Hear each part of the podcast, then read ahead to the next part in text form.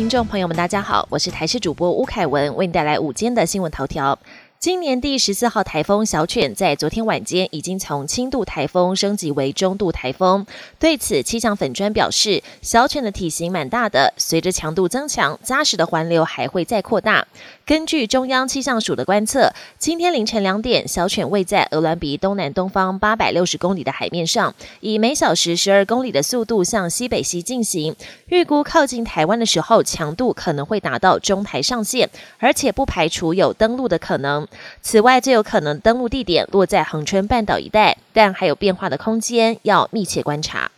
从今天开始，六十五岁民众可以接种新冠、流感、肺炎链球菌等疫苗。有医师建议优先接种新冠及流感疫苗，因为这两支疫苗是每年必打，而且今年威胁更严重。此外，新冠、流感、肺炎链球菌等疫苗已经在国内施打多年，接种者不需过于担心。但在接种疫苗之前，务必要控制好血压、血糖，避免感冒发烧。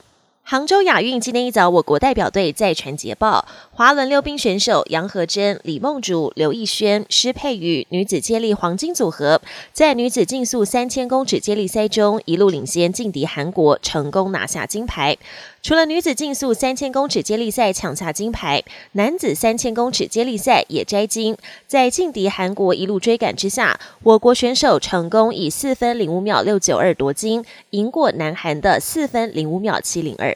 国际焦点：美国国会通过临时拨款法案，暂时解除关门危机。虽然法案不包含援助乌克兰的资金，但美国总统拜登表示，两党已经达成最新援助乌克兰的协议。不过，拜登并未透露相关细节。同一时间，欧盟外交与安全政策高级代表波瑞尔访问基辅，出席乌克兰保卫者日活动。波瑞尔呼吁美国国会重新纳入援乌预算，也强调乌克兰正以无比勇气全力战斗，欧盟将继续增加援助。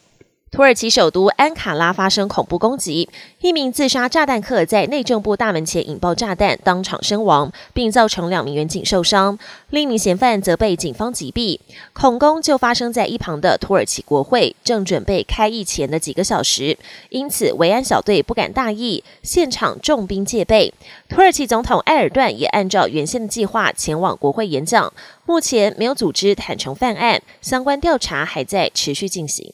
中国十一长假出现了报复性旅游人潮，当局估计国内出游人次达到八点九六亿，光是一号陆海空运量就高达五千两百万，各地景点人山人海。网友感叹爬长城一点都不累，因为三分钟只能前进两步。还有网友反映，在成都热门的火锅店吃顿饭要等六百四十五桌，排了四个小时都还没有吃到。本节新闻由台视新闻制作，感谢您的收听。更多内容请锁定台视各节新闻与台视新闻 YouTube 频道。